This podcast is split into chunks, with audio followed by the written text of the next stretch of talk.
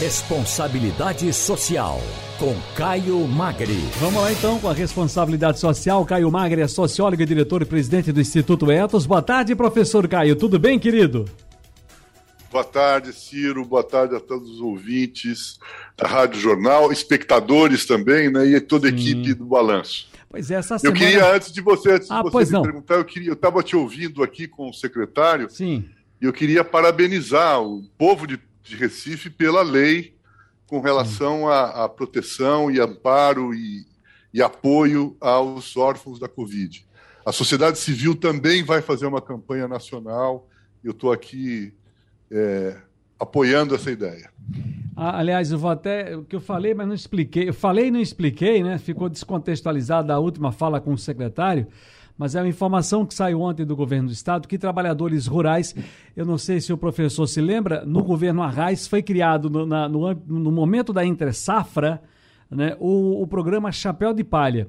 E aí o governo do, do, estado, o governador Paulo Câmara, sancionou ontem a lei que garante o pagamento de auxílio para mais de 4 mil famílias de trabalhadoras e trabalhadores da cana-de-açúcar e também de pescadores. Agora, no momento, pescadores artesanais desempregados em virtude da entre-safra. São quatro parcelas no valor de R$ 271,10 a serem pagas aqueles que ainda não são beneficiários do programa Chapéu de Palha, mas que possuem os requisitos necessários para estarem cadastrados e não conseguem também se inscrever por conta do cancelamento do cadastramento presencial. Isso adotado na, como medida também de prevenção à Covid-19 no Estado.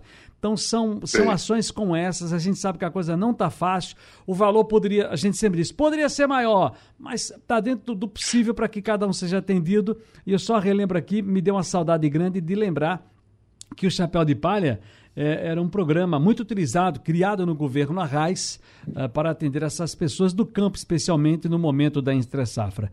Mas, professor Caio Magra, essa semana tem sido dedicada à realização da Conferência Brasileira de Mudança Exatamente. do Clima.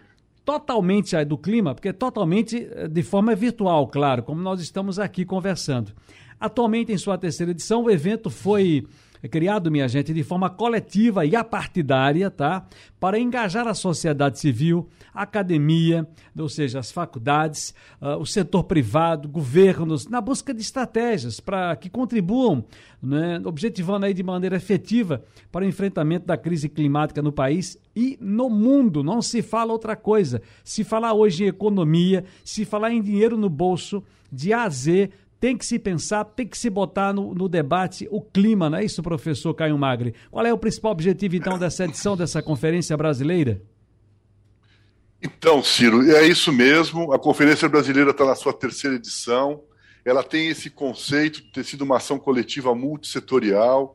E ela foi criada num momento onde o Brasil desistiu de, de sediar a COP 26. Você se lembra, em 2019? Sim. Quer dizer, o governo Bolsonaro assumiu já dizendo aliás, em 2018, quando foi eleito, já disse que não ia sediar a COP26. Né? É, e aí a gente pensou, vamos fazer algo da sociedade com todos esses segmentos reunidos para poder a gente dizer assim, queremos e buscamos essa ambição necessária para o enfrentamento da emergência climática. E a gente fez em Recife.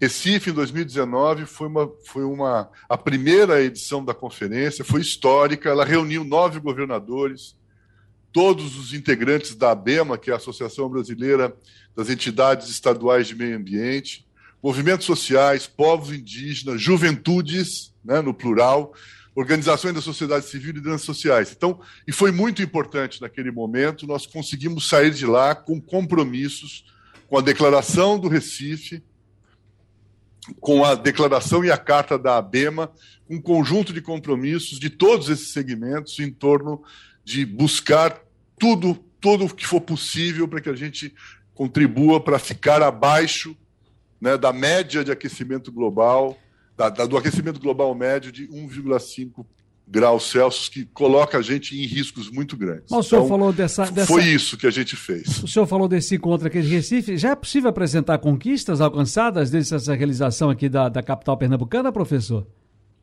Sem dúvida, sem hum. dúvida. A primeira é essa que eu, são essas, esses dois documentos importantíssimos que são de referência.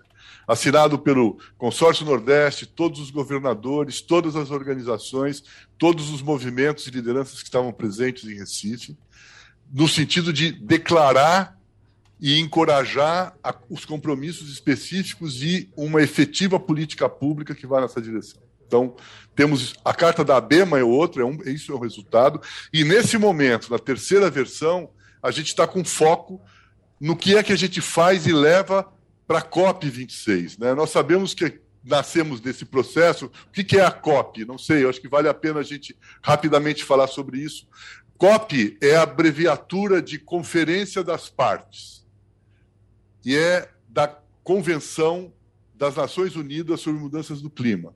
E te, todos os anos a gente tem uma COP. Os governos de todos os países que são signatários da convenção se reúnem uh, num lugar e a gente está na COP 26, ou seja, nós já fizemos 26 edições desse encontro de líderes mundiais que participam e discutem ações concretas.